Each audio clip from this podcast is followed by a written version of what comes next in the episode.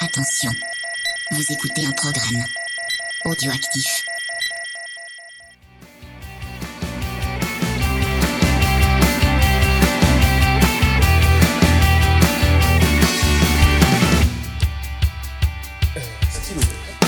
Salut à tous, on se retrouve pour le numéro 48 euh, où on va parler évidemment du Grand Prix du Qatar qui s'est tenu euh, le week-end euh, week-end dernier. Avec nous ce soir Michel Turcot. Comment ça va Michel? Ah bah bien, de retour du Qatar en pleine forme. Bien, bien bronzé euh, un petit peu. Ouais, bon, la nuit on n'a pas trop bronzé, mais Il faisait frisquet. il faisait un peu frisqué, Un peu ouais. frisqué. Mais bon, euh, il y en a qui ont eu plus froid que d'autres. Accompagné de Thomas Morcellino. Comment Oui. ça va Thomas? Très bien aussi, pareil. Très bien, pareil. Moi peut-être un peu plus fatigué du Qatar, mais euh, ça va. Comment ça se fait? Ah, je sais pas, peut-être que je travaille un peu plus. je sais pas. Direct. Il fait les folies de son corps, Thomas, Exactement. dans le désert. J'ai pris quelques coups de soleil par contre sur la tronche, mais voilà. Et Pierre euh, qui est avec nous aussi ce soir. Comment ça va salut, salut Cyril, salut tout le monde. Alors, euh, on va parler évidemment du petit jeu des goodies euh, qu'on a fait. Alors, avec donc Feliwin qui a gagné les goodies avec donc la bécannerie, Thium au coin du pneu, etc. Et aussi Doc Paddock qui nous a offert des, des comptes pro pour cette année, donc avec Cindy, Yann et euh, Benjamin qui a récupéré donc le, le compte de Cindy. Et on va parler tout de suite euh, du numéro 48. Euh, Pierre, vas-y, je te laisse. Alors 48 euh, comme Shoya Tomizawa, donc c'est un pilote japonais né en 90. Il a fait ses armes au Japon, euh, il fera ensuite deux wildcards en 2006, en 2007 en 125 cm3 et il fera une autre wildcard en 2008 en 250 cm3 avant d'intégrer la catégorie euh, du coup 250 sur euh, l'Honda. L'année suivante, euh, de Kiwi finira au 17e au général avec comme meilleur résultat euh, deux 10e places en course à Motegi et à Valence. En 2010, il reste dans la catégorie euh, qui devient le Moto 2. Il passe sur 7 heures où pour l'ouverture de la saison, il gagne au Qatar. Il fait la pole et finit deuxième à la course suivante de Rérez. Sa saison est lancée. au bout de 10 courses, il pointe donc 7 au général. Au Grand Prix de Saint-Marin, alors qu'il est quatrième en course, lors du 12e tour, il perd l'arrière de sa moto sur le, le vibreur dans le, dans le virage euh, Curvone, qu'il avait pris un peu large. Il chute. Et euh, malheureusement, à ce moment-là, il est percuté à haute vitesse par Scott Redding et Alex De Angelis, qui le suivaient de très très près. Malheureusement, il succombera à ses blessures, euh, et puis les drapeaux resteront en, en berne sur le, le podium ce, ce jour-là. Donc c'est un pilote qui a été considéré comme très prometteur par beaucoup euh, à l'époque, Mhm. un des grands pilotes euh, japonais de sa, sa génération. Donc euh, voilà, note un peu terne, mais euh, je pense que c'est un numéro 48 à, à retenir. Bah ouais, quand on fait un épisode 48, euh, on fait le numéro du numéro quoi. Euh, oui, c'est un pilote qui était apprécié, qui roulait dans l'équipe de Fred Corminboeuf et, euh, et d'Alain Brunet à l'époque. C'était, euh, ils étaient ensemble dans le même team, euh, et donc euh, c'est un pilote apprécié. Après, les rumeurs disent qu'il était déjà, euh, qu'il avait déjà en- durant la saison 2010 signé en MotoGP pour la saison d'après. Ouais. Après, c'est ce qui se dit. Je sais pas si ça avait été, si, c'est la légende qui Mhm. veut ça, Ouais. mais bon. Et effectivement, c'était un pilote qui était, euh, qui était apprécié de tout le paddock. Ouais, je l'ai pas, ouais. enfin je l'ai, je l'ai côtoyé euh, comme ça, mais sans, sans plus. C'est pas un, un des pilotes que j'ai le plus, euh, avec le- lequel j'ai le plus partagé, on va dire. T'as oublié un 48 En fait, un 48 qui a changé de numéro, qui a fait sa première course en mai 2002 à Rérez en 125. Euh, il courait cette année-là avec Bautista et Chas Davis euh, qui étaient euh, derrière lui. Et c'est Lucio Cecchinello qui avait gagné cette course.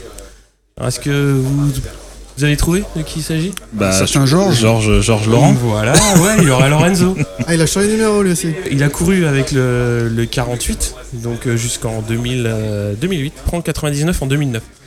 Et quand même, avec le 48, 22 victoires et 44 podiums. Bien vu, je l'avais pas Double champion du monde Moto 2. Enfin, Ouais. deux- 250, pardon, je corrige. n'est pas seulement un, un grand pilote, euh, c'est un C'est champion. aussi un champion. et donc il prendra euh, le 99 un peu plus tard, ce qui nous laisse deux ans encore pour euh, préparer son, son vrai numéro du numéro. Euh, on va parler un petit peu euh, des news, euh, Pierre. Bon, en MotoGP, on a eu une interview un peu surréaliste avant le, le Grand Prix du, du Qatar. Ouais. Laquelle Euh, Pete Bearer C'était pendant la FP1, ouais. de KTM qui a mis un coup de pression à Zarco avec euh, une interview où il déclare euh, Je pensais que Zarco s'adapterait plus vite à la KTM. Ça sortait un peu de nulle part juste avant le premier Grand Prix de la saison. Euh, voilà, je, je sais pas trop quoi en penser. je, te sens dubitatif. Bah, pff, oui, enfin, après, euh, bon, on verra le week-end qui, qui, qui va se passer. Je pense qu'il vaut mieux regarder les 14 secondes qui les séparent de la tête plutôt que de regarder les- ce qui sépare Zarco de Espargaro. Mais bon, après, il choisit. hein. C'est lui le chef, c'est pas moi. hein. Ouais, c'est un peu la, la méthode autrichienne. euh, Ouais. ils, s'y- euh, connaissent sans pression. Euh, ouais, ouais, ils ont fait. Enfin bon, ouais, c'est euh, une façon de, de voir les choses et c'est un peu l'arrogance de la, de la maison KTM, je trouve. Je pense qu'il ferait bien d'avoir un peu plus d'humilité eu égard à leur potentiel actuel. Mhm. Euh, ouais, donc le GP du Qatar est confirmé au programme euh, donc jusqu'en 2031, surtout comme euh, course d'ouverture de la saison, ce qui est quand même euh, un événement toujours prestigieux et attendu par, par tous les fans. Donc euh, voilà, jusqu'en 2031, c'est quand même euh, aussi euh, peut-être l'un des grands prix qui est, le- qui est confirmé sur la plus longue durée. Je Oui, pense, ouais. Je pense que c'est le Grand Prix qui rapporte le plus à la Dorna. Aussi, ouais, c'est possible. Voilà. Bon, c'est un- je crois que c'est un peu plus de 10 millions, entre 10 et 12 millions Ouais. d'euros le- le- l'événement. Donc euh, je pense que s'ils avaient pu le signer euh, pour les 300 années à venir, euh, ils auraient, Ça serait fait. ils auraient ouais. le chèque tout de suite. Donc euh, voilà, ils seront toujours le premier Grand Prix de nuit. euh, Ouais. Et le Superbike devrait être, euh, enfin devrait terminer aussi euh, de manière un peu pérenne le- son- sa saison euh, au Ouais, ils Qatar. sont en clôture depuis maintenant Ouais. 3 ou 4 ans. Ouais, ouais, c'est ça. Ouais. Avant c'était Manicourt. Euh, après donc euh, il y aura des essais qui vont être organisés donc en Finlande puisque euh, puisque l'année prochaine ça va être euh, ça va être au calendrier donc ils On vont devrait venir, être au calendrier, ouais, ouais. donc il y a les pilotes essayeurs et les teams qui sont conviés sur la trêve, la estivale de cet été. Et le Mexique aussi, qui devrait, euh, où il devrait y avoir des essais euh, cette Ah année. ouais Ouais, ça va être confirmé pour l'année prochaine mais euh, ça, ça devait l'être cette année. Enfin, il y a, il y a une grosse, il y a une grosse volonté de Carmelo Espeleta d'avoir, d'avoir un Grand Prix au Mexique et voilà. Donc, le circuit a été modifié. Ouais. et on peut imaginer qu'en tout cas il y aura des essais cette année. Mais euh, voilà, je pense que la volonté de la Dorna, c'est qu'il y ait une que le, on est toujours une course en Amérique du Sud, euh, mais qu'elle soit plus forcément. Enfin là, ça sera en l'occurrence en Amérique centrale, mais euh, je pense que le Grand Prix d'Argentine est, est, lui un peu menacé, parce qu'on parle aussi Ah euh, ouais. d'un retour du Brésil au calendrier. Il y a, A priori, un nouveau circuit là, qui, qui vient d'être terminé à- du côté de Rio. Euh, voilà, donc ça, ça bouge un peu en Amérique du Sud. Ouais, surtout de bouger un petit peu d'avoir plus de plateformes continentales pas uniquement Austin aux États-Unis enfin Austin et l'Argentine mais euh, d'avoir un peu plus de circuits euh, aux Ouais, États-Unis puis, hein, enfin, en, en l'occurrence, le Brésil, c'est un gros marché pour les, les constructeurs. Enfin, en tout cas, un marché nettement plus important que ne l'est l'Argentine. Euh, c'est, euh, c'est étonnant parce qu'on sait que dans le même temps, euh, la Formule 1 risque de perdre son Grand Prix du Mexique. Parce qu'ils ont des problèmes de financement notamment. Donc, euh, je sais que ça n'a rien à voir, c'est pas le même circuit. Mais... Ouais, c'est pas non plus les mêmes budgets, donc je. Enfin voilà.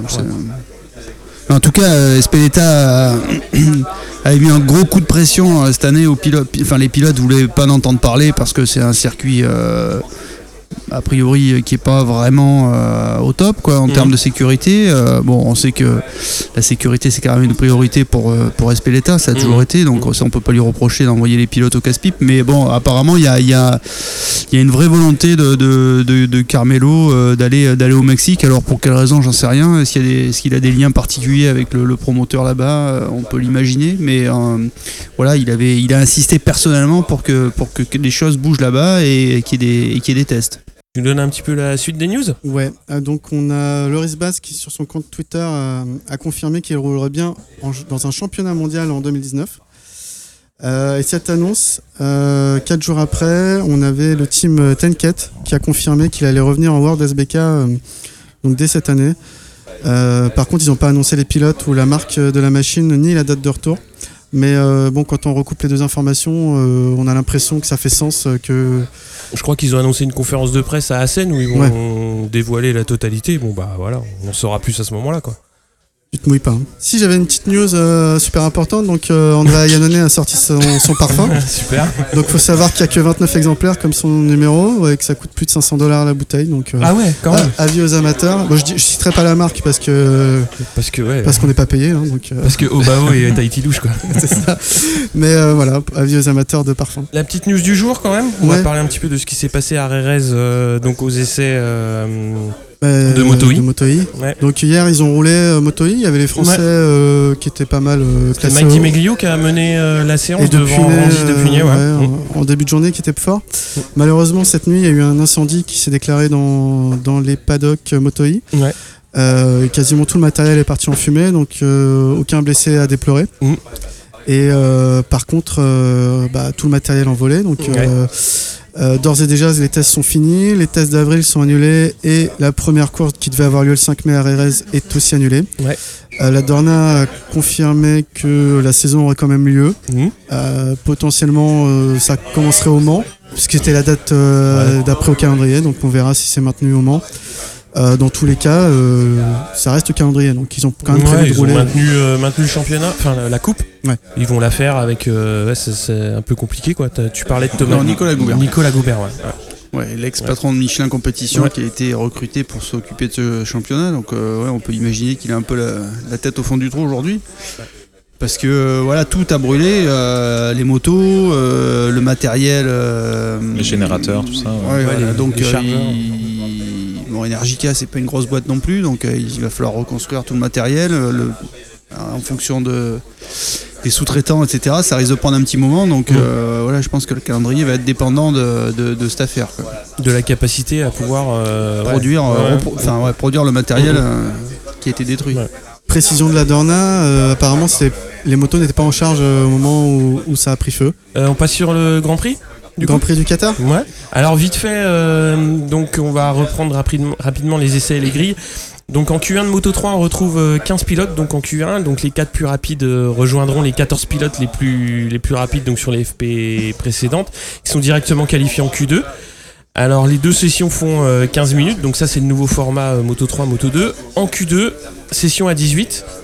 Alors ça semble euh, assez stratégique pour choper l'aspiration quand même. Euh, je sais pas si sur place, euh, comment vous l'avez vu, ça ressemblait un petit peu aux, Comme anciennes, qu'ils sauf qu'ils étaient un petit peu moins nombreux quoi. C'est ça Ouais, c'est ça. C'est exactement ça. ça. ouais. Sauf qu'ils sortent beaucoup plus tard aussi, ça c'est on remarque. Ouais. Euh, sur les 15 minutes, ils sortent euh, ouais, dans les 8 dernières minutes euh, Ouais. par rapport à- aux stratégies beaucoup- qu'on peut voir en, en MotoGP. En moto, ouais, en GP ils sortent pour faire, euh, on va dire, une première assurance. euh, Exact. Et puis le après, là en Moto 2, Moto 3, ils sont sortis très très tard. Ouais. Ce qui est étonnant. Ouais. Donc on faudra voir les stratégies après qui se mettent en place. Mhm. Mais euh, Donc on a eu Canet en pôle devant Dalla Porta et Toba, McPhee 4, Antonelli 5 et Arenas 6. En Moto 2, donc on a Marini qui passe par la Q1 mais s'en sort accompagné de son coéquipier Boulega. En Q2, c'est Marcel Schroeter qui fait le meilleur temps devant Vieret et Baldassari. Donc c'est la première pole pour l'Allemand en 158 courses. Et en GP, donc samedi, on a eu une grosse chute de Lorenzo, donc euh, qui a pris un gros high side, et euh, bah, on a appris euh, mardi bah, que s'était fait une côte, Ouais. donc ce qui a expliqué un petit peu le- la fin de week-end un petit peu compliquée, on va En dire. dedans, ouais. En Q1, euh, donc on a Rossi, Lorenzo, Crutchlow, Yannone, Zarco, et c'est Cal et Crutchlow et Nakagami qui vont passer donc en, en Q2. Rossi partira 14e, Lorenzo 15e, Zarco 21e. En Q2, il faudra attendre la fin de session donc pour voir les, les temps euh, tomber, un petit peu comme d'habitude. Donc Vignales signe la pole, suivi par Dovi et Marquez, euh, Miller 4, une très belle position pour Cartararo, donc qui va, qui va se placer 5e sur la grille. Crutchlow 6. Ouais. Euh, vous avez un quelque chose sur les qualifs ou sur les FP euh, Belle prestation de Cartararo par exemple? Oui, oui, euh, Fabio a fait une, euh, bah, il a confirmé ce qu'il avait réalisé Ouais. au test, hein, où il avait fait le deuxième temps. Euh, voilà, après on a eu des, des, des, des problèmes d'usure de, pour aussi, euh, pour Marquez aussi, mais lui ça l'a pas pénalisé. Après la, la problématique du Qatar, c'est une séance l'après-midi, une séance le soir, Ouais. avec des gros écarts de température à la fois de l'air et surtout au sol. Euh, donc des, des FP1 et des FP3 qui, euh, qui permettent pas vraiment de travailler en conditions euh, pour Course. ce qui va compter. Euh, course et qualif. Donc, euh, donc voilà, c'est encore une fois, euh, c'est non seulement c'est le premier Grand Prix, mais en plus c'est un premier Grand Prix qui se dispute dans des conditions très particulières. Donc Ouais. C'est pour ça que de manière générale, il faut, euh, il faut prendre un peu avec des pincettes euh, les conclusions que certains pourraient tirer euh, hâtivement. Hâtivement. C'est assez récent qu'en fait les qualifs se passent aussi sur. euh, Enfin, pas que les qualifs, mais que les FP1 commencent le vendredi. Il y a trois ans, ça commençait le jeudi au Qatar, non? Ouais, ils avaient délayé euh, les, les- ouais, c'est ça. Ouais. Le, le- le- le programme était délayé avec avec une première séance d'essai Mhm. libre le, le jeudi soir, avec des après on avait les warm-up aussi qui étaient le samedi soir. Ouais. Enfin, C'était un peu. euh, de toute façon, le- la, la problématique de la soirée euh, complique. Il n'y a, y a pas de solution idéale. Ouais. À moins de faire un Grand Prix euh, pendant une semaine, quoi, avec euh, seulement une séance par jour euh, à l'heure euh, euh, à l'heure ouais. H. Mais Ouais. bon, ça, ça paraît un peu compliqué. Quoi. Chose à rajouter sur Non, du FP, tout. non Pas du rien tout. du tout. Pas on tout. passe aux courses. On a vu euh, Yannone euh, bah, chuter pendant les FP et Ouais. en fait ce qui est intéressant c'est pas du tout Yannone qui chute, ça, on s'en limite on fiche, c'est le la petite communication de Redding sur Instagram, euh, on sent le, le troll. euh, en gros, il se, il se réjouit plus ou moins de la chute de Yannone qui l'a remplacé chez Aprilia, on s'en souvient. Donc, euh, donc voilà, non mais C'est toujours fair c'est play. le fun euh. fact, c'est la, la bonne ambiance. On va passer aux courses rapido. Donc on va faire les la Les course Moto ouais. 3. Donc Canet était en pôle, il garde la tête de course en emmenant Dalla Porta, Arbolino et Arenas. On va avoir Fenati qui se replace bien d'entrée à la sixième place. On va avoir une chute dans le premier tour qui va emmener Yurchenko, Boussamos, Sasaki et Mazia. Euh, et Binder qui va chuter donc le, le tour suivant. On va avoir aussi euh, une chute qui va impliquer Masaki, Suzuki et Foggia. Toba et Antonelli viennent se montrer en tête de course. À 10 tours de l'arrivée, on va avoir euh, Fenati qui va euh, bah, prendre euh, un petit peu les, les commandes de la, de, de la course. Et euh, bah, on retrouve quand même beaucoup de vieux briscards euh, aux avant-postes, sauf euh, Vietti qui fait un petit peu, euh, on va dire. Tâche euh, non, non, il fait pas tâche. Non, c'est mais bien, il se montre. euh, Parmi non, ces vieux briscards, euh, Parmi les vieux briscards, euh, attends. euh. Et à 4 tours de l'arrivée, bah, Fenati reçoit un avertissement. Je pense qu'ils ont un dashboard aussi en Moto 3 Bien sûr, Ouais. Euh, de dépassement de limite de piste et ben comment dire il prend directement le, tour long pensant que c'était euh, une pénalité et en fait non il n'y avait pas de pénalité. Donc en fait euh, Il prend le long lap. il se replace à la 12e position. Donc Porta Toba Ramirez et Canet vont entamer le dernier tour en, en tête. Euh, va y avoir quand même une grosse bagarre euh, dans, dans le Tour. dernier tour. Et Toba va s'imposer devant Dalla Porta et Canet. Euh, donc Canet qui court cette année euh, dans le team de Biaggi. Ramirez 4 Vietti 5 donc qui est quand même bien placé pour un petit jeune. Et Arena 6 Fernandez 7 Antonelli 8 et Fenati euh, qui remonte quand même à la 9 place, neuvième place. Ouais. Euh, petite course moto 3 Bah là, la chose à souligner, c'est que ça fait du bien de voir un pilote japonais gagner, puisque c'était Ouais. pas arrivé depuis 2007.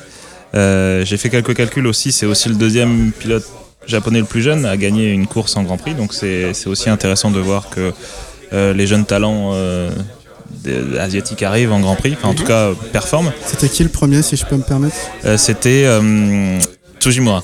Et ensuite, on voit bah, la- Lorenzo Dalla Porta qui confirme un peu ce qu'il a fait en fin de saison dernière. Donc, il avait accédé à la victoire euh, à Saint-Marin. Et c'était aussi à. Enfin, c'est à noter aussi. Bon, c'est un, un truc un peu particulier, mais que Dalla Porta est le, seul pour l'instant champion du monde junior à avoir gagné euh, une course en Grand Prix. Donc Mhm. euh, on voit des Bulega, on a des Foggia, mais du coup qui euh, qui ont pas encore qui ont pas encore Ouais, à peut la encore ouais. Donc euh, voilà. Mm.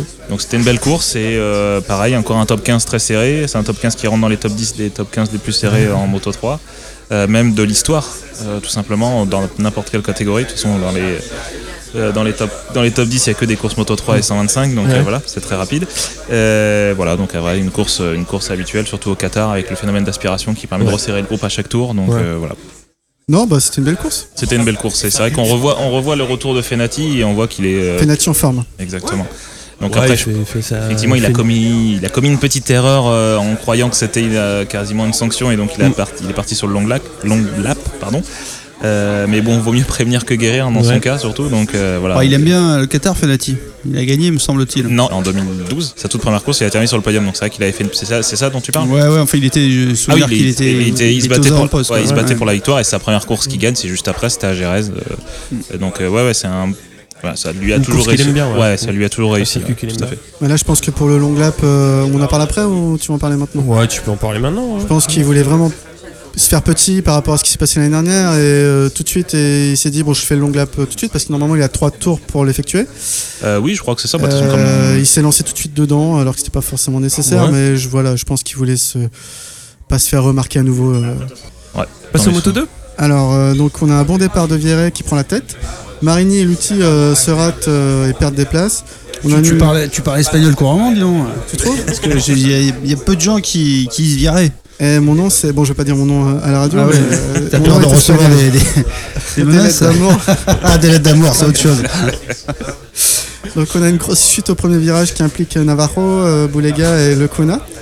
Euh, Bezecchi va chuter au virage euh, 6 mais peut repartir. Donc Baldassari prend la tête très rapidement au second tour sur et, hum, et le rookie Jack Dixon à ce moment-là va chuter. Donc la course devient alors assez classique euh, pour la catégorie à, ce moment-là. Baldassari va prendre une- un petit matelas d'avance d'une demi-seconde sur ses poursuivants. Euh, L'outil par contre lui de la 9 position va commencer une remontée. Ah, les positions sont assez fixes. On a Baldassari, Schroeter, Gardner, Lutti, Fernandez, Marquez, Loves et Marini qui se suivent, plus ou moins. Mm. Peu de dépassement. Euh, L'outil en forme euh, continue à pousser dans le dernier tour et il arrive à revenir à hauteur de Baldassari. Alors que c'est aussi serré pour la troisième place entre Rémi Gardner, l'Australien, et, et Schroeter. Euh, pour les deux duels, du coup, euh, ça se joue euh, dans le dernier virage et sur la ligne d'arrivée, vraiment euh, dernière ligne droite. Donc c'est Lorenzo Baldassari qui finit vainqueur devant Thomas Lutti pour 26 millième. Et Marcel Schroeter finit troisième devant Rémi Gardner pour seulement 2 millièmes. Donc là, c'était vraiment serré sur, le, sur la ligne. Donc beau finish. Euh, les autres têtes d'affiche, euh, j'ai noté les, les noms les plus attendus. Donc Klaus finit 6ème, Marquez 7ème, Marini 8, Pierre 10 et Binder 12. Voilà, des remarques sur la catégorie? Ouais, course classique euh, de d'ancienne génération Moto 2, j'ai tendance à dire. Ouais, c'était peu quand même, dommage. euh, c'était quand même une grande première, hein, cette Ouais, de première course avec les moteurs Triumph. C'est ça, exact. Donc euh, Première victoire triomphe entre guillemets. quoi. Première, c'est ça. bien, bien, bien Thomas. Euh, ouais, donc on voit. bon, ce qui a fait plaisir à nos amis suisses, c'est de voir Lutti, euh, Lutti devant. Donc je Ouais. pense que euh, finalement le, le passage en MotoGP, euh, je pense qu'aujourd'hui la Moto 2 est plus proche du MotoGP qu'elle ne l'était auparavant avec les moteurs euh, 4 cylindres euh, la 600 CBR.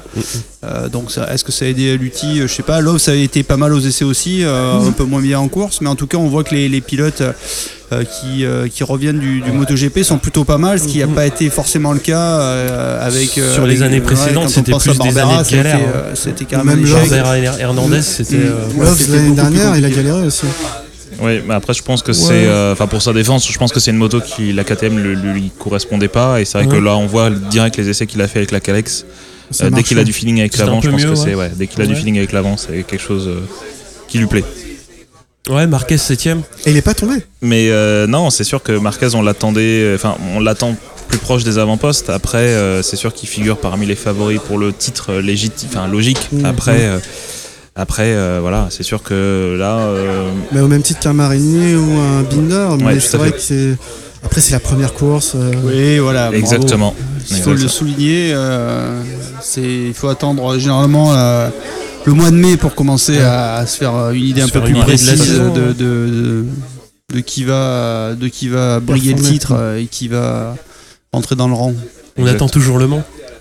Ouais, mais c'est Ouais. vrai que Le Mans, c'est, c'est un peu le, c'est un Le peu le point clé. D'ailleurs, Ouais. Deauville a, enfin, on va pas, on parlera du MotoGP ensuite, mais euh, Deauville a rappelé quoi. Attendons, attendons Le Mans pour, pour voir un peu mieux. Les, les forces et les faiblesses des uns et des autres. quoi. C'est vrai que le Qatar, c'est le circuit est spécial, les conditions le sont euh, également. Les deux courses à suivre, euh, c'est pareil. hein, euh, L'Argentine, euh, le Texas, c'est des circuits un peu particuliers. euh. Voilà, c'est vrai tests, que- euh, les tests juste avant en plus qui se rajoutent. Trois jours de test. Ouais, et donc euh, voilà, on va attendre, on va attendre le mois de mai pour euh, pour reparler de tout ça. Mais grosse domination de Calex quand même, qui a bien préparé euh, la motorisation Triomphe. Ouais, effectivement, là on voit Dick Alex dans le top 10. Je crois que c'était pas arrivé depuis la course à Valence en 2016. Euh, donc, oui, effectivement, la première non Calex, c'est Digia euh, en 11e position. Ça, on peut imaginer que chez KTM, euh, l'effort aujourd'hui, il est sur le MotoGP Exact. et que forcément, euh, La, le la Moto 2, le en Moto 2 pâtit, ouais. en, en pâtit complètement. Enfin, je, c'est, évident. hein. Les premiers châssis étaient pas, étaient pas dans, euh, ça, enfin, ça fonctionnait pas. Euh, Il y a eu une nouvelle mouture qui, ça a pas l'air encore très satisfaisant. Donc euh, Exactement. voilà, c'est, euh, à courir euh, tous ces lièvres là. C'est même s'il y a les moyens, s'il y a Red Bull derrière, c'est à un moment donné en, en termes de ressources humaines, euh, on est quand même au taquet là. Mm, Ouais. tout à Je vais peut-être poser une question bête, mais c'est pas euh, Calex qui a commencé à travailler avec Triumph euh, d'abord, enfin pour euh, finaliser un prototype, on va dire, euh, avant de- d'avoir des spécifications autres vers les. vers Euh, les- très bonne question. Oui, effectivement, on a vu qu'Alex sortir en premier avec Raffine, je me souviens, l'année Ouais. dernière. Mais Ou euh, Folger même aussi, il me semble que c'était. Oui, effectivement. Folger, mais je crois que c'était plus tard. Je crois que Ouais. Raffine était le premier à, avoir, à, à être sorti. Euh, non, mais après, on peut imaginer que n'importe quel constructeur qui voulait s'engager avec Triomphe a déjà travaillé, avait déjà les cotes. Mais bon, là, on est à un niveau championnat du monde, donc je pense que là, les, tous les constructeurs qui veulent s'engager sont déjà. euh, Ouais. Après qu'Alex, c'est son, c'est son cœur de métier, on va dire, hein, le, châssis Moto 2. Ah donc euh, forcément, ils veulent pas laisser, euh, ils veulent pas perdre leur marché. Donc euh, voilà, ils sont, focus là-dessus, contrairement à KTM qui est, qui est aujourd'hui le, le- le focus, c'est le MotoGP. quoi. Après, course galère pour Bezeki, quand même, qui, fait, qui est fini très très loin. Euh, Bezeki, on, on- on peut voir déjà qu'il a quand même souffert pendant les essais, euh, Ouais. pendant les essais, euh, même pendant les, enfin pendant les, pardon, pendant les tests, et ensuite Ouais. pendant les essais, il a, il a chuté plusieurs fois, il a quand même plié plusieurs KTM.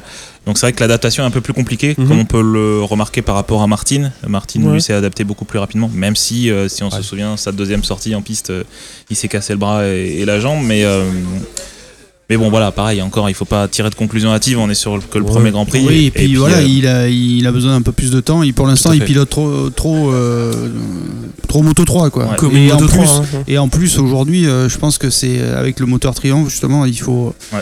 il faut piloter Faut de manière à voilà, relever la moto plus vite en sortie de, en sortie de virage pour, pour accélérer. Donc, c'est un pilotage est assez. euh, et plus. euh, il y a plus d'écart euh, avec le, le Moto 3 aujourd'hui que c'était le cas euh, Mhm. par le passé avec, avec le Moto Honda, je pense. Enfin, en tout cas, c'est euh, à, à ce qu'en disent les pilotes. hein. Donc du coup, ouais, le- le- la grosse marche, elle va être entre le Moto 3 et le Moto 2 maintenant. Bah, disons que c'est Ouais. un peu plus équilibré. Ouais. euh, je pense que le, le- avec le moteur Triumph, le, le Moto 2 était. euh, voilà, c'est plus une marche intermédiaire. euh, ça, ça retrouve un peu son sens. quoi. Mhm. C'est ce qui, est, et ce qui est plutôt bien. Quoi. Ouais, bah oui. J'étais étonné euh, de la performance de Rémi Gardner. Pour, euh, autant euh, voir Baldassare, euh, l'outil euh, sur le podium, c'est moins, moins étonnant, ou Schrotter. Mais euh, c'est vrai que Rémi Gardner, il a jamais trop joué les avant-postes dans Ah, mon si, il a fait de belles si, courses avec avec courses Tech avec 3, Tech ouais. 3. hein. Puis voilà, je pense qu'en plus, c'est un pilote assez agressif et qui. Ouais. euh, voilà, le, où- je pense que le moteur, euh, au-delà du châssis Calex, on va pas comparer le châssis Calex au châssis euh, Tech 3, mais je pense que le moteur, euh, l'utilisation du moteur, elle convient mieux à son, à son pilotage. Ouais. Ouais, c'est le fils de son père, ne l'oublions pas. Euh, juste rajouter un petit truc, Ouais, vas-y. juste à une panne entre guillemets mécanique à déplorer pendant cette course, euh, c'est juste Chantra qui a souffert d'un problème d'embrayage. Donc c'est ça montre quand même que le moteur Triumph euh, est abouti. Et c'est bien quoi. Il y a quand même eu un- pendant les tests des, des- Oui. un, petit, un petit peu des soucis. hein. Oui, oui, tout à Il y fait. a un mais peu des en- inquiétudes sur, la, sur la, la fiabilité des moteurs. euh. Parce que la boîte de vitesse est fournie par Triumph aussi. Bah, je pense enfin, Ah bah, c'est le moteur, c'est un euh, moteur. euh, complet. Il y a, tout voilà, à fait. il y a que l'embrayage euh, euh, qui doit être du, du, du euh, FCC. FCC. ouais. Ouais, exact. Mm. Comme était en, euh, sur Ouais, c'est du FCC. On va passer à la course euh, MotoGP. Donc le premier coup dur bah, sur la grille, il est pour euh, Quartararo qui cale et euh, qui Oliveira prendre- aussi. Ouais, Oliveira aussi. ouais. ouais. Euh, Oliveira va pouvoir repartir, mais euh, Quartararo va repartir des, des stances, donc tout le bénéfice de la belle euh, qualif euh, s'envole. On a Dovi qui part bien avec euh, Miller. À l'opposé, bah, Vignales loupe un peu son, son départ. Un peu. Dès le deuxième tour, donc Miller va arracher sa, mousse de, sa mousse de sel. Euh, on va avoir Rins qui va animer la course et prendre euh, la tête euh, pendant, pendant quelques virages. On va avoir beaucoup de dépassements quand même dans le groupe de tête entre Dovizioso, Marquez, Rins, Crutchlow et Petrucci. Donc un peu décroché quand même Rossi, Vignales et Mir. Et dans le dernier tour, bah, on va avoir une copie, une copie de l'année dernière où euh, bah, Marquez va tenter d'attaquer euh, Dovizioso sans, sans y parvenir à prendre l'avantage de manière euh, certaine. Et c'est donc euh, le pilote Ducati qui va gagner encore. Ouais. Hein Ouais. Dovi Forza devant Marquez, Forza, devant euh, Marquez et Crutchlow. Donc qui, bah, qui fait quand même un sacré podium euh, l'anglais. Ouais. Étonnant euh, par rapport au niveau qu'il avait affiché euh, bah, cet hiver, euh, quasiment pas roulé, quoi. Blessé, Ouais. euh, grosse opération de la cheville, on le sait. J'en dis que j'en dis que la Honda a bien progressé.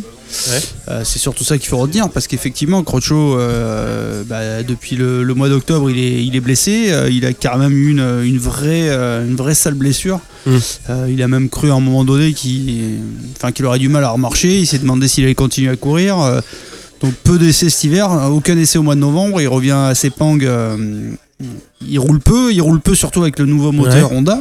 Ce qui veut dire que enfin, la moto, elle est pas prête, euh, elle est pas prête au Qatar. Ouais. quoi. En tout cas, ils n'ont pas une base qu'ils connaissent. Ils sont sur des réglages un peu à l'à peu près. Euh, et puis, euh, bah ouais, Cal fait une super course et euh, c'est c'est euh, c'est peut-être, euh, je vais pas dire l'exploit du week-end, mais en tout cas C'est une belle un- surprise, une hein. vraie performance Ouais. euh, pour pour Cal. Et euh, là, le, la prochaine course en Argentine, euh, on se Ouais, rappelle. qu'il- Ce qu'il a fait l'année dernière. il a Ouais, gagné, ouais, il a déjà gagné là-bas, donc euh, ouais, ouais. euh, on va voir, on va voir ce que ça donne, mais c'est vrai qu'il est, il, il fait en tout cas, il a fait un super Grand Prix là. Après, je pense que d'une manière générale, je pense- Bradle a bien bossé cet hiver euh, pour Honda, hein, parce que euh, avec toute l'équipe de bras euh, de pilotes, Michel a pas l'air d'accord. Non, non, non. j'ai vu une grimace, une semblait. Non, non, je rigolais. Non, Bradle, oui. euh, Enfin bon. pff, Il a enchaîné Bradle- les tours en tout cas, Bradle. euh. Oui, oui, oui, oui, il a enchaîné les tours. Euh, bon, bah, on a aussi la, la cinquième place de Rossi euh, à noter. Ouais. Euh, Petrucci 6, c'est un peu décevant. euh, on espère un top 5. Si. T'es déçu toujours dès que t'es un Ducati qui est pas sur le podium. donc, Non, euh, un top 5, parce que Petrucci 6, même euh, sur, chez Pramac, il finissait, il, ça- il finissait 6ème. Quoi. Bah, Petrucci, il n'était pas. euh, il s'est fait un peu euh, embrouiller aux essais. Il n'était pas super bien sur la grille non plus. Donc euh, voilà, je pense que ça a joué. Quoi. En Ouais. tout cas, il était. Euh, je pense qu'il a, il y a, il y a beaucoup de pression sur lui aussi. Euh, Mm. Voilà, c'était sa première course pilote officiel. Il fallait pas faire de conneries, on va dire. Ouais. Et euh, voilà, il a fait le boulot. Je pense oui. que, je pense que, je pense que Danilo. euh, il va être là. Après, bon, voilà, aujourd'hui, son rôle, c'est c'est quand même d'épauler Dovi. Euh, faut, faut être réaliste. Tu regardes un peu ses chiffres euh, au Qatar, c'est pas, c'était, c'est pas sa course préférée. Il a beaucoup souffert de panne mécanique, je crois trois fois ou deux fois d'affilée. Euh, et euh, même après, je crois qu'il a manqué plusieurs courses, en tout cas une, parce qu'il s'était fracturé le poignet pendant l'hiver. Donc c'est pas, c'est pas, c'est pas, c'est pas, Pas là qu'il performe. ouais. Voilà, c'est Ouais, pas son. ouais, c'est c'est pas, pas sa- c'est pas sa piste. Non, non, non. Pour l'instant, non. En tout cas, non.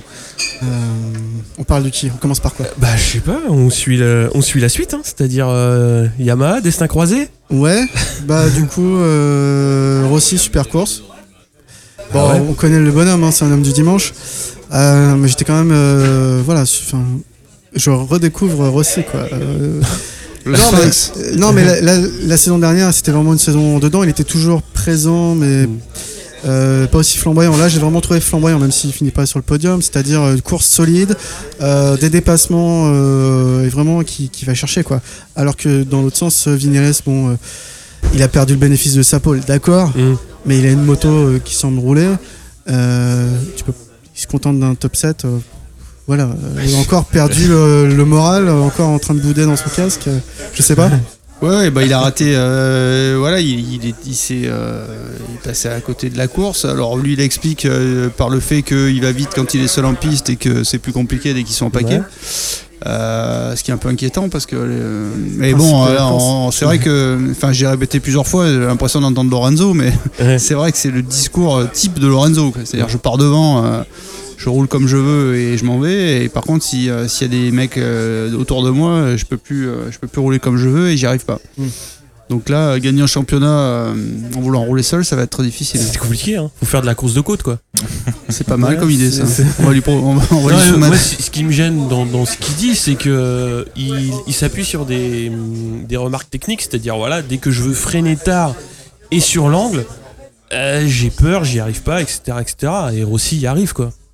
Enfin, Bah, ils ont des pilotages complètement Ouais, différents. Complètement différents. Euh, alors c'est vrai qu'à a priori, euh, Yamaha a quand même rectifié le tir au niveau du moteur, euh, Mhm. qui posait Ouais. un petit problème l'an dernier en termes de, de- de traction, de, de- de- du genre de pneus de patinage. Donc là, on- ils ont moins parlé de ça. On est, ils sont plus à parler encore d'un petit peu de- de- d'un manque de performance moteur euh, par rapport aux Ducati et Honda qui ont bien progressé. Euh, bon, là encore, c'est pareil, c'est un peu tôt. Il faudra laisser Ouais. passer quelques courses pour voir un petit peu comment, comment ça se gère avec le temps. Mais euh, en tout cas, on voit qu'avec euh, avec Fabio, qui a pourtant euh, un moteur euh, qui pédale un peu moins, euh, il a fait des super essais. Il était constant, régulier. Euh, bon, même Morbidelli, qui a été un petit peu moins bien ce week-end que ce qu'on aurait pu imaginer, euh, est performant. Enfin, la Yam, ça reste quand même une très bonne moto. Quoi. Ouais, sans oublier que Fabio signe le meilleur tour en course au troisième tour, donc euh, voilà, la moto Ouais. euh, marche, même avec Ouais. 500 tours de moins. Quoi. euh, putain, je voulais dire un truc, j'ai oublié. C'était sur, euh, sur euh, Rossi, mais euh, ouais, j'ai- si, il a bah eu si, 40 il ans, finit bon anniversaire. Non, Ouais, non, non, c'est pas ça. Non, mais il finit qu'à 6 dixièmes, quoi. Il est pas loin, quoi. Ah bah carrément, et Ah puis non. il part 14ème quand même. Bah hein. oui, il part 14ème et euh, enfin moi j'ai regardé un petit peu la course deux fois et euh, la première fois euh, j'avais pas vraiment regardé ce qu'il faisait parce que j'étais focalisé un petit peu sur ce qui se passait devant. C'est vrai qu'il peut pas jouer la gagne, il est toujours en queue de peloton, un petit peu comme euh, comme Vignales et, et euh, un petit peu sur la fin de course, mais il est pas loin quoi. Au Sans bout le- du compte, il est pas loin quoi. Le, le problème, c'est qu'aujourd'hui, euh, partir loin en MotoGP, c'est euh, c'est un, handicap. C'est plus qu'un handicap. Ouais. C'est euh, voilà, et pour, pour rejoindre le- le- les premiers, il faut taper plus dans les pneus. Ouais. Et euh, voilà, aujourd'hui, Dovi et Marquez l'ont répété, la Ouais. course, elle s'est jouée sur un rythme assez lent parce que tout le monde est là à essayer d'économiser ses pneus pour les derniers tours. Donc, être obligé de, de taper dedans au début pour faire son retard, c'est mort. C'est ce que d'ailleurs a éprouvé Fabio. Ouais. Euh, S'il était parti correctement, euh, il aurait, je pense, fait euh, un top 6 euh, sans trop de problèmes. Ah ouais? Euh, bah, on on il avait le donc il avait le rythme Ouais, pour lui, mais là, ça. voilà, il a, euh, il a pas pu rester sur son rythme euh, parce que, parce que bah, pour, pour recoller en partant, il, a, fa- il a attaqué plus que ce qu'il il se fait le record du tour au troisième tour, donc il, doit, il doit vraiment attaquer au, au début pour, bah, pour recoller au peloton parce qu'il est- il part, euh, il part après, bien après tout le monde. Mhm. Et à partir de là, là, il sait qu'il sacrifie euh, sa fin de course. Ouais. Mais c'est vachement prometteur pour la suite parce qu'il y a quand même. Voilà, mais encore une fois, aujourd'hui, un Grand Prix se joue euh, sur la grille de départ. La position, euh, partir au-delà de la deuxième ligne, ça devient vraiment compliqué. Ouais. Euh, sauf cas exceptionnel. Et, euh, et voilà, après, c'est de la gestion de, la gestion de pneumatique. quoi. Les motos sont tellement proches, euh, les- le, le niveau des pilotes est tellement proche que euh, voilà, c'est c'est vraiment le- le- les pneus aujourd'hui qui. Enfin, l'u- l'utilisation des pneus qui, va, ouais. qui va faire la différence euh, On- sur la fin de course. On a pu le Exact. voir l'année dernière, euh, notamment Lorenzo qui adore partir tout seul en tête. Euh, il enchaînait les tours rapides au début de course et il était devant. Et puis au bout de la moitié de course, il commençait à perdre du terrain et à la fin, il avait plus de pneus. Quoi. Je pense que c'est plus l'année d'avant encore. Il y a Ouais, deux ans, ouais. Ouais. Mais les cavaliers seuls de, de Lorenzo, on n'en verra plus quoi. Non. Ah bah ça on ça sait dépend, pas. ça on sait Ouais, pas parce que. Lorenzo, il- ça reste le pilote le plus rapide euh, qui est capable d'être le plus rapide sur le premier tour. Ouais.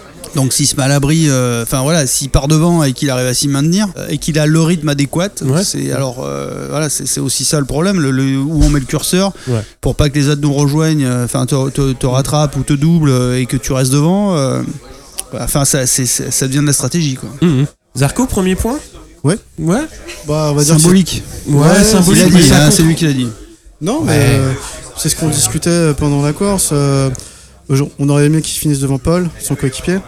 Euh, maintenant, il a fini devant Oliveira, qui au début de course, c'était pas ça. Il finit, de... il finit dans Alors, les points. Heureusement qu'il finit derrière Oliveira, parce qu'Oliveira il part dernier quand même. Ah bah si, il- euh, Oliveira il cale sur la grille et Oui, oui, oui. il part dernier. Donc euh, pendant longtemps, il était devant lui en course. oui, enfin c'est euh, là encore Oliveira a tapé dans les pneus les derniers tours, il a eu Ouais. du mal, mais euh, enfin bon, enfin, c'est quand même pas glorieux. euh, même s'il finit effectivement qu'à 15 secondes, que c'est moins, ça, ça fait 7 dixièmes au tour, etc., etc. Je pense que ça va. Faut, faut, faut pas oublier que les deux dernières années. euh, Zarco, c'était l'homme du Qatar. hein. Non, Ouais. mais on n'est pas en train de lancer des fleurs à Zarco à KTM. Non, non, on c'est pas. non, on peut terminer non, non, mais c'est là, pas. C'est pas. En fait, c'est pas Johan que. C'est pas Johan qui a à mettre en cause, mais c'est Oui. aujourd'hui, je pense, la, la, la KTM qui est Oui. vraiment loin du compte. euh, très très loin du compte. je Ouais, bah. Bon, on est tous d'accord, je pense. Bah, moi, ce qui me gêne, c'est toujours de voir euh, KTM derrière Aprilia, quoi. Parce que Aprilia, c'est quand même. euh, moi, je. Enfin, Aprilia, ils ont, ils ont, ils sont là depuis euh, très longtemps. Euh, Aprilia, ils ont fait des, ils ont fait Ils ont fait des CRT, ouais. Non, mais ils ont fait des, même des, ils ont fait des des- RS Cube. Les Bah RS oui, Cube, oui, ils ont, et puis bon, ils ont l'expérience de la, des, des grands prix depuis, euh, depuis très longtemps. Ils savent faire des châssis, ce qui, je pense, est le problème de premier Ouais. problème de KTM aujourd'hui euh, avec leur, châssis tubulaire euh, qui est une enclume. euh, bon, ça, ça- ça risque de prendre un moment, quoi. Ouais. À part réduire le diamètre du tube, euh, tu peux pas faire grand chose, quoi. Euh, Suzuki Suzuki, quand même, super course de Reims. Et même de Mir. Ouais, bah oui, Mir, ouais. Euh, Mir, au Ouais. début, il joue les avant-postes. Bon, il lâche un peu en course, mais euh, Rins, c'est impressionnant. Il, plusieurs fois, il veut accélérer, il passe Dovi. Dovi euh, qui gérait la course. hein, Ouais, ouais, euh, ouais. ouais. euh, se laisse- enfin, repasse devant et, et re-ralentit un peu la tête de course.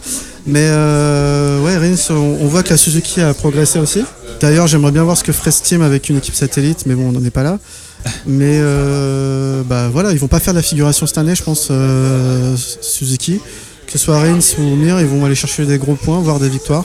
Ouais, dès la- dès, euh, dès l'Argentine. Ouais, dès je- l'Argentine, ouais. Je, je mets un petit billet sur Rins. Ouais. Euh, Termas de Riondo. Ouais, c'est vrai que l'année dernière, bah, il avait joué la gagne C'est un avec. circuit euh, pour la Suze là, et Ouais. vu comment elle a progressé, euh, je pense que ça va être, euh, s'il reste sur ses roues, euh, Mhm. ça va être un vrai client là-bas. Après bon, on verra les conditions parce que c'est vrai que c'est un Grand Prix où on peut avoir, euh, C'est un peu la pièce, quoi. on peut avoir une, arriver là-bas avec une piste avec les vaches au milieu, donc euh, Ah, ça peut être un peu la zone. Non mais et, enfin de du canapé, elle a l'air vachement euh, polyvalente comme. euh, Bah, ça a toujours été le cas. hein. Ça a toujours été. euh, euh, c'est, c'est- enfin, la Suzuki s'est toujours rapprochée de la Yamaha, Ouais. euh, d'autant plus depuis euh, enfin, la, la dernière génération, le retour euh, avec un 4 cylindres en ligne. Donc, c'est une moto qui, est, euh, voilà, qui a un super châssis. euh, elle est facile, elle, est, euh, elle permet beaucoup de choses. euh, voilà, puis là, ils ont, alors, ils ont progressé un petit peu en moteur, pas suffisamment Mhm. pour faire jeu égal avec la Ducati et la, et, et la Honda, mais. euh, voilà, après un championnat, c'est euh, c'est 19 grands prix, euh, des circuits différents. Il y aura des circuits où je pense euh, Rins, euh, alors il risque de manquer un peu d'expérience, mais en tout cas, euh, je pense qu'il peut, il peut finir dans le top 3 cette année hein, s'il se débrouille bien. Au championnat, ouais. Ouais. Oui, oui, bien sûr. Mhm. bien sûr. Et avoir une nouvelle victoire euh, Suzuki depuis, euh, depuis 2016. Et euh, je crois que ce serait la troisième, parce que du coup, je crois qu'il n'y a, eu y a eu que Vermeulen en MotoGP juste avant lui. Donc, euh, non, mais voilà. Ça peut être euh, le retour de Suzuki, et ce serait vraiment bien pour le championnat. Ouais. Donc euh, il y aura un petit parallèle à tracer. Donc on- tu parlais d'Honda qui a, quand même beaucoup travaillé sur le moteur. Et on voit que Ducati a travaillé sur l'aéro. Bah, Ducati, euh, enfin voilà, Ducati, on peaufine, euh, on, on essaie d'inventer. Enfin, moi je trouve j'ai- beaucoup d'admiration pour Daligna parce que je trouve que c'est voilà, c'est un mec intelligent, il est malin, rusé, mais en Mhm. tout cas il exploite, euh, il cherche des choses quoi. Les Japonais, ils suivent, aujourd'hui ils sont, ils suivent quoi. Enfin, S'il faudrait faire des comparaisons, je dirais que les, les Japonais, ils essaient vraiment de travailler sur des de travailler encore plus sur des systèmes qui sont déjà connus, des, des voies de- d'ingénierie euh, classiques. Et j'ai l'impression que Ducati cherche euh, pas des failles, mais euh, vraiment d'autres euh, manières d'aller plus vite. De- bah, ils sont beaucoup plus réactifs déjà. Ouais. Euh, Bon voilà, le problème des Japonais, on le connaît, hein, c'est euh, dernière fois. voilà, C'est il y euh, y S'il y a une nouveauté, euh, bah, d'abord elle doit être validée au Japon euh, par, des, par des pilotes qui roulent à 3 secondes des temps. euh, euh, Enfin voilà, il n'y a, pas de réac- il y a pas de réactivité. Il y, a- il y a, il y a une hiérarchie qui est lourde. euh, Voilà, les, les- les Européens ils, ils font autrement quoi. Et c'est vrai que bon. le- les, Jap- enfin, les constructeurs japonais profitent de leur expérience, de leur, euh, de leur, de leur histoire euh, et de leur technologie, mais euh, je pense qu'aujourd'hui ils sont en train d'être rattrapés par, euh, par des gens qui sont plus, euh, plus vifs, on va dire. hum. Un petit En peu tout la, cas, vie- une un petit culture. peu la vista, C'est pas-. Euh, surtout une culture, quoi, une Ouais. façon de faire, de fonctionner, de réfléchir euh, qui, qui est, qui est très différente. Quoi. Euh, alors même si aujourd'hui euh, les, les- la plupart des équipes euh, officielles japonaises sont, euh, sont chapeautées par des Européens, hein, Ouais. euh, parce que là on a parlé de Suzuki, euh, derrière c'est David Brivio. euh, chez, euh, chez Yamaha, l'équipe est basée en Italie avec euh, voilà, c'est une Jarvis qui, qui, qui, qui est à la tête de, pilote, de- de cette, de Mm. cette structure. mais néanmoins, il y a, on- on- ça, reste, ça reste lourd. Quoi. Ça Mhm. reste lourd par rapport à, par rapport à Ducati. Ou, euh, Alors après, bon, on va, on va voir ce que fait, euh, ce que fait KTM, mais euh, c'est vrai qu'aujourd'hui, euh, Ducati, c'est un peu l'exemple. Quoi. Mhm. En tout cas, depuis que Daligna est arrivé, elle est- on est passé de, de, de- du noir au blanc. Quoi. Ah bah oui. Avant c'était euh, touche pas mon châssis euh, porteur et, là tout change quoi. Après bah, on va parler quand même de ce qui s'est passé euh, après la course. C'est-à-dire qu'il y a eu euh, une réclamation donc de toutes les équipes sauf euh. Yamaha donc contre euh, l'appendice aérodynamique qui est sur le bras oscillant de la, de la Ducati donc rejeté euh, directement par les stewards de la FIM et je crois qu'il y a que Aprilia qui a Euh, qui a fait fait non, appel. je crois qu'il y a, je sais pas, je sais pas. Je crois qu'il y a qu'Aprilia, mais il faudrait confirmer. Je sais pas. Je pense qu'il y a eu Enfin, appel. En tout de cas, il y a eu appel il y a et eu un appel. euh, il y aura une nouvelle discussion qui va se tenir Avant l'Argentine. avant l'Argentine. Ouais. Pour que chacun euh, défende son bout de gras.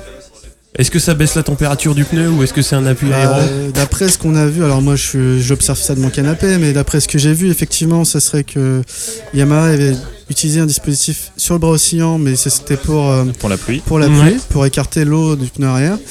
Euh, du, Aprilia avait tenté de faire homologuer cet hiver euh, un dispositif similaire pour l'aéro qui aurait été refusé. Et euh, du coup, Ducati a mis un dispositif sur ce bras oscillant, Mhm. mais eux pour refroidir le pneu arrière. Donc en, en gros, j'ai l'impression que c'est surtout de la, la terminologie. Euh, il faut voir si ça refroidit vraiment le pneu arrière ou si ça sert plus d'appui aéro. Euh, en tout cas, la réglementation, c'est vrai qu'il y a un léger flou. euh, Après, c'est le problème du sport mécanique. Hein. Ouais. Il y a toujours des mecs plus malins que d'autres. Bah oui, Euh, bien sûr. Voilà, ça fait partie, ça fait partie du jeu de- d'interpréter des règlements, mais c'est Mm. vrai que c'est, c'est, euh, bon, c'est toujours un peu euh, délicat, on va dire. Ouais. Et la, la remarque, Michel, je crois que tu as fait sur un autre support, euh, était intéressante de parler de Massimo Rivola, euh, qui vient du monde de la Formule 1 et qui a intégré Aprilia. euh, Ouais, tout à fait. Ouais. C'est, euh, je- alors, je sais pas si on est plus procédurien en Formule 1 que- qu'en en MotoGP, mais euh, oui, je pense que c'est, c'est quelqu'un qui vient d'un, d'un milieu où, euh, où les règlements sont, euh, sont étudiés à la loupe, alors que c'est vrai que en MotoGP, euh, on a quand même, euh, il y, a- il y a- il y a quand même un peu plus de folklore à ce niveau-là. Quoi. On a souvent des, des- Une marge de manœuvre peut-être. bah non, c'est même pas ça. Je pense qu'il y a beaucoup de beaucoup d'équipes, de team managers et, euh, qui qui sont pas au fait des règlements quoi. Euh, On a souvent vu des situations quand on parlait de l'Argentine l'an dernier, ce qui se passe au départ et personne ne sait trop. euh, Ouais. En fait, Qu'est-ce- que tu dois faire quand que- tu- voilà, personne, personne ne sait ce qu'il faut faire quoi, parce Ouais. que euh, personne connaît le règlement sur le bout des doigts. Mhm. Alors, je Sauf Daligna, qui, euh, qui se montre le plus malin apparemment. Voilà, ouais, après il y en a qui sont plus malins que d'autres, mais c'est vrai qu'il y a, il y a bon, le, côté, euh, le, le côté Formule 1 est peut-être un peu plus euh, rigoureux, rigoureux pardon, procédurier, je Mhm. sais pas quel est le terme adéquat, mais, euh, mais en- enfin voilà, alors après peut-être c'est- comme c'est les Italiens, ils, sont, ils se font la guerre entre eux. quoi. Tu crois? Je sais pas. Ah, je Ouais. trouve- justement, je trouvais ça dommage de se dire euh, c'est deux, Itali- deux équipes italiennes, deux, les deux seuls Européens du plateau, ils se serrent pas les coudes face aux Japonais. Alors, il y a KTM, là ils sont trois européens. Non, mais euh, c'est les Autrichiens, c'est différent. Enfin bon, de toute façon, ça va se régler. euh, ça va se ré- C'est où la Sur- film C'est à Genève? Ouais. Ouais. Ça va se régler à Genève dans les bureaux. Il y a énormément de, de sièges de fédération. De... Bah oui. En Tapis Suisse. vert, tapis vert. Ouais, sur tapis vert. Mais ça va, se- mais ça va peut-être se finir au tribunal arbitral du sport, même après. euh, Oh, c'est bon. c'est possible. Putain, euh, pas nous faire. un- Ouais, Marquez il a pas besoin de ça. hein. Ouais. Alors s'il vous plaît. euh, Bon, après, est-ce que c'est ça qui fait gagner euh, de 23 euh, millièmes Non, la course a été gagnée autrement. hein. Bah oui. Ça s'est De toute façon, la course, euh, voilà, Dovi euh, euh, au Qatar, c'est lui qui gagne, et puis euh, point barre. Voilà. Surtout que c'est la même que l'année dernière. Donc, euh, Exact. est-ce que ça vaut le coup d'y aller en 2020 pour voir la même qu'en 2019 On va voir si c'est les mêmes pilotes, si, euh, si tout Ah se bah passe ce comme sera il les faut. mêmes pilotes, ils ont tous signé Oui, deux ans. mais on donc, ne sait euh, jamais, bon. on n'est pas à l'abri d'un. Ouais, c'est vrai. donc, Ça peut euh, arriver. On parle de la victoire de Dovi ou. Bah, je sais pas, tu veux dire quoi? Sur la victoire Bah, de c'était- Denis Vas-y, vas-y, c'était- tu veux en parler, vas-y. Forza, Non, mais, Forza. euh, bah, que la moto, on l'a déjà dit un peu, elle a continué à s'améliorer. On- Je pense que c'était considéré comme une, une des meilleures motos du plateau. Euh, S'ils ont réussi à augmenter un peu leur vitesse de passage en courbe, euh, elle continue de s'améliorer. Elle est toujours puissante, elle accélère bien, vitesse de pointe intéressante. Euh, Dovi sait l'utiliser, je pense, euh, comme elle doit rouler. Et puis là, il arrive à Tu gérer. roulerais pas euh, avec une Ducati, toi Non, mais T'as vu la veste on a vu un Lorenzo qui a eu beaucoup plus de mal à l'apprivoiser. Euh, Dovi la, la connaît depuis plus longtemps, je pense que ça joue beaucoup. C'est ce qui fait sa force, ouais, Ouais. je pense, hein, aujourd'hui. Euh, mais on a vu qu'il y a des, des, des Miller ou des Bagnaia qui s'adaptent. Enfin, Bagnaia, on n'a pas encore vu en course, Ouais. mais qui s'adaptent relativement vite quand même. Donc euh, voilà, belle victoire de Dovi, euh, tout en gestion. Après, je pense que ça va être plus compliqué en Argentine et euh, aux États-Unis. Peut-être en Europe à nouveau performer, mais je vois mal des bons résultats en, en Argentine. Quand je dis bons résultats, c'est des, des T'as pas l'air, t'as pas l'air très optimiste. toi. Parce que j'oublie pas qu'il y a un extraterrestre qui s'appelle Marquez, quoi. Donc, euh, Non mais c'est vrai qu'on n'a pas parce que vous avez parlé de tous les pilotes euh, blessés, Crutchlow, tout ça. Faut pas oublier Ouais. que Marquez revient quand même d'une grosse blessure euh, aussi. Et c'est vrai que la performance qu'il a fait en terminant deuxième à, à 23 millième de hum, de Dovi, c'est quand même une belle performance. Mm. Euh, et puis quand tu parles d'Austin, effectivement, Austin, s'il est en forme déjà au Qatar, on peut imaginer qu'il il plantera un nouveau drapeau euh, là-bas, quoi. Donc euh, voilà, on verra. Plein de dra- Non, tu confonds, c'est pas Tu lui qui comprends, l'a- c'est pas loin. C'est- non mais c'est pareil, euh, c'est son coéquipier. Mais euh, il laissera encore une marque là-bas et son Le empreinte. Marquez Land. Ouais, Lorenzo, donc euh, il a annoncé la fissure, euh, trois semaines euh, de récupération à peu près. Ouais. C'est vrai qu'il a, il a carrément pas de bol, euh, Ouais. ce pauvre Putain, cette année. euh, c'est- bah, il a récupéré la moto de Pedrosa, hein, donc. euh, Tu crois que c'est dans la moto C'est dans la vrai moto. que- C'est vrai que c'est une moto, par contre, quand on, a, quand on regarde, parce que là on parle des appendices aérodynamiques euh, de la Ducat, la. Non, non, mais si. Tu vas parler de la selle alors Exactement, la selle, cuir, la selle en cuir. Non, mais je veux dire, en vrai, c'est une moto. Ah oui, cuir marron. oui. ouais. Alors, non, c'est pas, apparemment, c'est pas du cuir. On s'est renseigné avec Michel, c'est plus, euh, on sait pas trop, de- du Ah, nylon. euh, il compte à la Sturgis cet été. Alcantara, je pense. euh, Non, non, c'est plus, apparemment, ce serait plus du nylon. euh, ouais. c'est une matière synthétique. une matière Ouais. synthétique. Euh, et ensuite, on voit aussi les, comment dire, alors, je sais pas comment on pourrait appeler ça, les supports pour les genoux, euh, qui sont apparus le vendredi Ah oui, soir. sur le, sur le, Sur le le côté carénage, du carénage. ouais. Parce qu'il devait avoir mal au rotule à force de frotter. euh, qui sont apparus vendredi soir et qui ont été euh, encore agrémentés euh, le samedi matin euh, avant qu'ils chutent lourdement. Donc euh, bon, il a chuté parce qu'il. Pas par rapport à ses mousses, parce que la température de la piste était difficile. oui oui non bien sûr je parle pas de ça, je parle Mm. juste que c'est une- que Lorenzo a une moto qui bouge beaucoup, enfin qui euh, Mm. voilà qui euh, qui évolue à chaque Mm. à chaque fois qu'il Ouais. reprend la piste. Donc euh, voilà. Beaucoup de développement, rajouter, quoi. tu vas rajouter quelque chose Michel peut-être. du tout. Non, Je te vois rouler, je te vois rigoler. C'est beau ce que tu dis. Est-ce que Aprilia va poser une réclamation pour ces histoires de mousse euh, qui sont rajoutées ou pas Je pense pas. C'est conforme Je pense pas. Par contre, sur euh, la mousse volante de Miller, euh, Ah oui, ça fait en parler. Miller, euh, Miller pas sanctionné alors qu'il balance des trucs en course, euh, qu'il lève pas le bras. euh, Enfin, j'ai fait un tout petit peu de piste, hein, mais s'il me- s'il arrive une merde sur la moto en course, je lève le bras et je suis censé m'écarter de la trajectoire, euh, avant quoi que ce soit. Lui, il arrache sa selle, il la balance sur aussi. Ah, mais l'Australien en même temps. hein. ouais, c'est vrai. Ça excuse tout T'as un permis euh Mais il est pas Non, non. pénalisé quand même, je pense qu'il y a un- Oui, non, c'est vrai que c'est limite. Euh, c'est, mais je pense qu'il s'est pas rendu compte. euh, Je Ouais. pense qu'il avait la rage euh, de se dire que sa course allait s'arrêter assez rapidement, alors qu'il avait fait des super essais. euh, Un bon début de course. un bon début de course. euh, il doit avoir bien les glandes et je pense qu'il a pas, il a pas bien réagi, c'est sûr. Mais bon, je Ah, C'était au que de l'action. soit- Ouais. il avait pas envie de jeter sa selle dans la tête à, à Espargaro. Quoi. Et tout le monde a regardé l'arrière de la Ducati, mais est-ce que vous avez regardé la roue avant Le gros appendice euh, qui est sur le, le bas là. Ah, sur le sur le Ouais. sur le les- enfin, sur le disque. Ouais. Oui. C'est Oui, pour. oui. euh, alors j'ai deux suppositions. Soit Ouais. c'est pour refroidir les étriers, soit c'est pour amener de l'air sur le radiateur. Non, parce qu'après, ce qui se dit, mais c'est toujours. c'est on sait pas vraiment déjà ce qu'est l'appendice sur, sur le bras oscillant.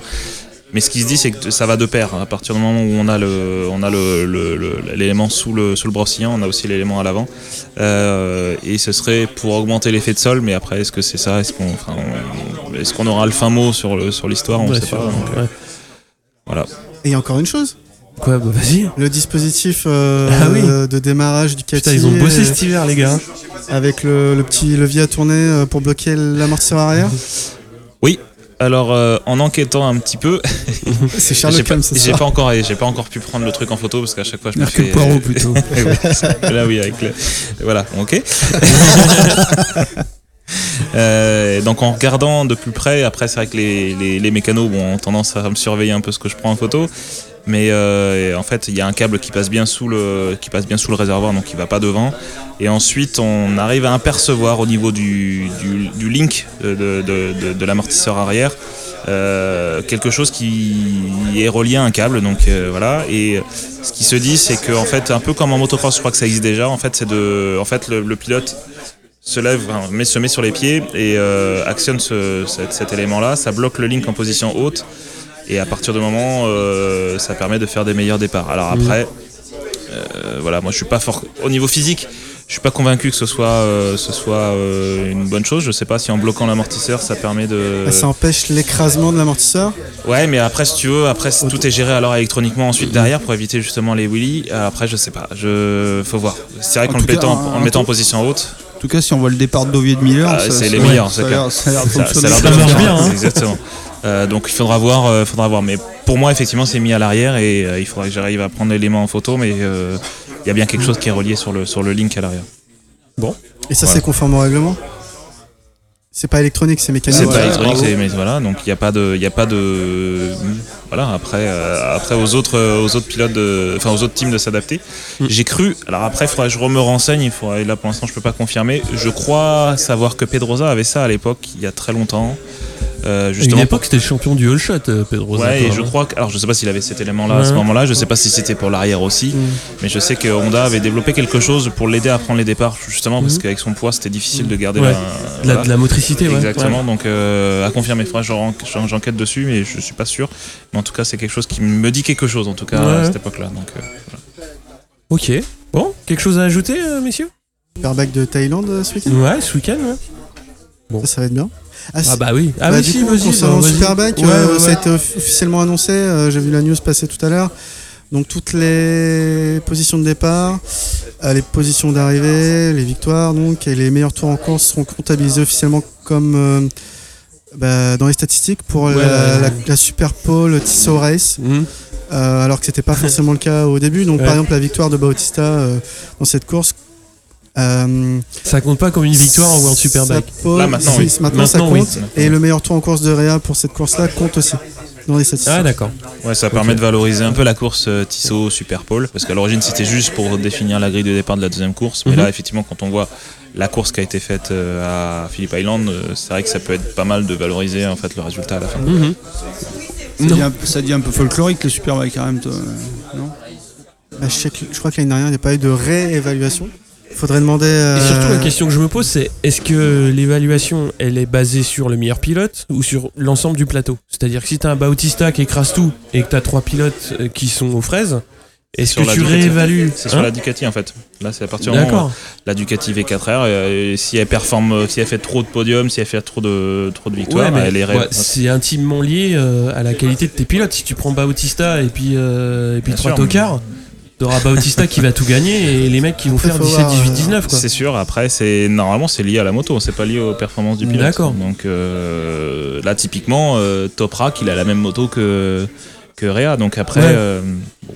Et normalement, euh, comment Laverty a la même moto que Bautista. Donc Mhm. euh, c'est vrai que Ils sont pas dans les mêmes teams non plus. Ils sont pas dans les mêmes teams, c'est pas les mêmes euh, Ouais. infrastructures derrière, mais ça reste la même moto que tu peux acheter dans le commerce. Donc euh, Mhm. c'est pas un prototype qu'on peut avoir euh, comme en MotoGP. Donc euh, Donc la réévaluation, elle se fait sur le plateau, sur les performances moto et pas sur le pilote. exactement, exactement. Donc c'est ça permet de, de contrebalancer un peu les performances de certains des constructeurs par rapport à d'autres. Donc euh, Bah, à la fin, c'est- la fin, c'est Réa qui gagne. hein. Pas, pas Philippe Island en tout cas.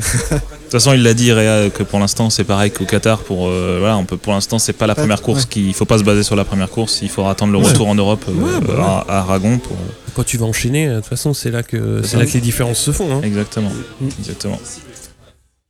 Bon, sur ce, Merci. rien, rien d'autre à ajouter euh Ouah, Je pense qu'on a pas tout dit, mais presque. hein. Non, mais après, faut pas oublier les records. hein. Ah, Vas-y, vas-y, vas-y, vas-y, les records, les records. Allez, Morcelin, vas-y, balance les records. Combien de bières t'as bu alors Attends, bah, là-bas, là-bas au Qatar, zéro, puisque de Ouais, toute façon, c'est interdit. Euh, Même les Nestrella Galicia? euh, j'ai pas fait attention dans le paddock s'il y avait Par des contre, t'as bien mangé. Hein. Ouais, j'ai j'ai mangé des bons couscous. Euh, non, non, mais après, euh, même si euh, Dovi, euh, on peut, imaginons qu'il soit disqualifié, le, le- le top 15 restera toujours le plus serré de l'histoire euh, en MotoGP. Ouais. Donc là, effectivement, on a 15, 15 secondes entre le premier et le 15e, donc Zarco. Euh, donc ça reste une course très serrée. Bon, après, les circonstances font que effectivement la course a été peut-être un peu moins rapide. euh, ça a été plus une course d'attente que d'autres, mais ça reste, ça n'empêche pas que la course est très serrée. On voit même que Fabio, euh, même en partant de la pit lane, arrive, euh, arrive à terminer à 15 secondes aussi derrière. euh, derrière donc voilà. On, a le, on a le top 10 aussi, le deuxième top 10 le plus serré de l'histoire après, après l'année dernière. Après le, podium, le, la victoire aussi, c'est pareil, ça rentre dans, le, dans les top 10 des podiums les plus serrés, dans le top 10 des victoires les plus serrées. Donc ouais, là on a affaire à, une, à un championnat qui fête son 70e anniversaire cette année, qui se porte plutôt bien. Donc, euh, Tu m'as l'air très serré, Thomas. Exactement, qui a l'air très serré. Euh, mais ça, c'est, on l'observe après dans toutes les catégories. Il y a peut-être euh, un petit peu moins en moto, en moto 2 pour l'instant, Ouais. mais on voit qu'en moto 3, là, on a aussi euh, un classement très serré. Donc, euh, donc voilà, c'est vrai que là, c'est euh, passionnant à suivre. On se souvient quand même des années euh, avant CRT où il y avait que à peine 15 pilotes en Ouais. piste. euh, Bah, c'était compliqué. compliqué. ouais. Je m'en souviens Là pas. mais- maintenant, là, euh, là, là, ce qu'a fait la Dorna avec la mise en place des CRT et Mhm. puis des Open, ça a permis de, de- de susciter l'intérêt d'autres constructeurs, d'avoir euh, voilà, et donc euh, En maintenant. plus, le rééquilibrage des performances. il- Tout à fait. Ouais. tout à fait. Et il se fait pas artificiellement en plus. Non, non, C'est aussi ça l'intérêt. exactement. Après, bon, le règlement il limite beaucoup. Si on prend euh, Ah bah oui. euh, l'électronique unique, si on Mhm. prend euh, pareil les ailerons où on n'a pas le droit de, enfin les carénages aérodynamiques où on n'a pas le droit de faire de plusieurs mises à jour durant la saison. euh, voilà. La centrale inertielle unique. Centrale Oui. inertielle unique qui fait son apparition cette année, même s'il n'y a jamais eu de, de, de- de triche avérée, entre guillemets, il y a toujours eu une suspicion éventuelle, de, en tout cas une porte d'entrée pour Ouais, certains constructeurs ouais, de une faire. possibilité quoi. Mais là, on voit aujourd'hui que ça n'a pas euh, désavantagé ou avantagé Mm. d'autres constructeurs. Donc euh, voilà. Après, maintenant, tout se joue. On le voit sur des appendices aérodynamiques, sur des sur d'autres choses qui sont pas forcément liées au moteur ou à l'électronique. Mais bon, euh, ça a l'air de voilà, on voit que, que Ducati innove, d'autres innovent un peu moins. Bon, on verra par la suite si les autres copient. Euh, voilà. Bon, ouais. Ouais, bah il y a d'autres records. Vous nous parliez, c'était les grands débuts de Canal+. Ouais.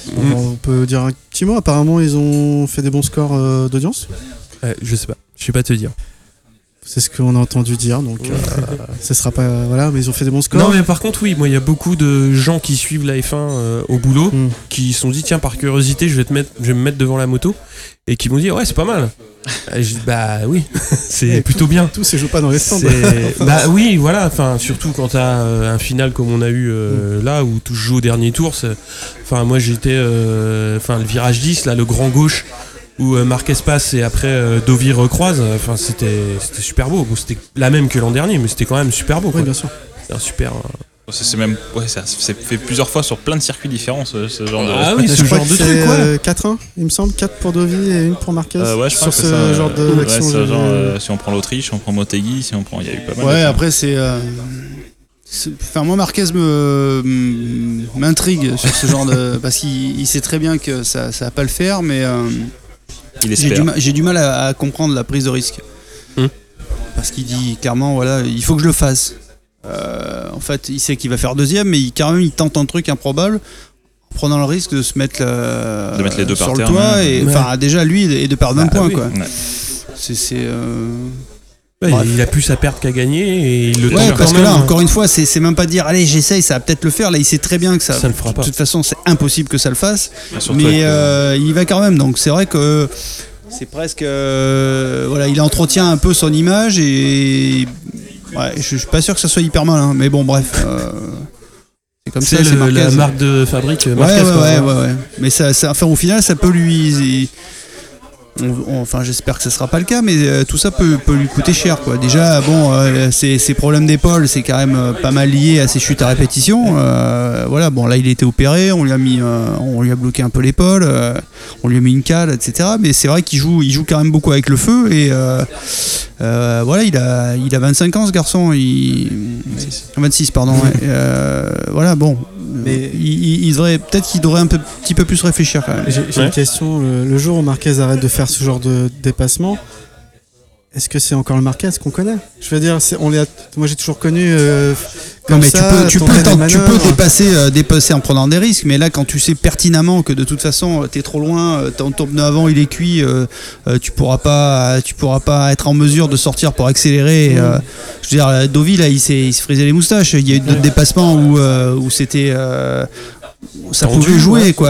Là, là, pff, euh, Gérard Dovi, là, il s'est pas, il s'est pas affolé, il a laissé passer. Il savait que voilà, Il repique à pourrait- l'inter, il met gaz et voilà, c'est gagné. il- quoi. il- voilà, c'était- Surtout avec la ligne droite là, euh, du Ouais, Qatar, mais c'est- enfin, Marquez il finit pas non plus à 2 secondes avec sa manœuvre, il finit à 23 millième. Oui, euh, non, mais enfin, il sait qu'il peut pas finir devant, quoi. C'est, c'est- Je pensais, parce que bon, il répète à l'envie quand même, ouais, euh, euh, voilà, voilà, je prends moins de risques, je veux moins tomber, euh, parce que bon, ça reste quand même le pilote qui tombe le plus. Euh, C'est vrai qu'il a, alors c'est un chat, il tombe, il se fait pas mal, mais euh, bon, même sans se faire mal, il, il se maltraite.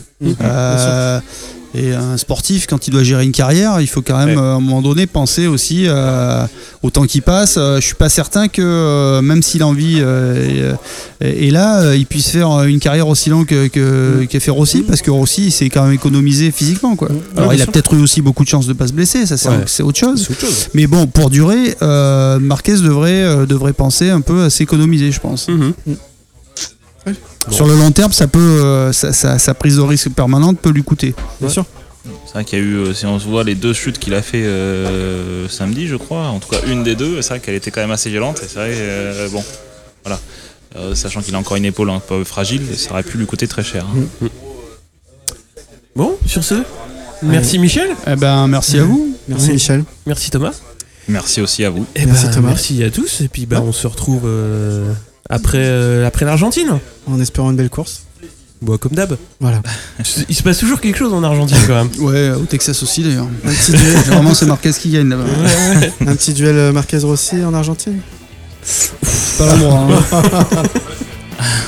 Allez, Ouais, c'est c'est vrai qu'il s'est passé quand même pas mal de choses récemment. Il se passe toujours quelque chose là-bas. ouais. Ciao, ciao. Ciao. Allez, bye. Bye.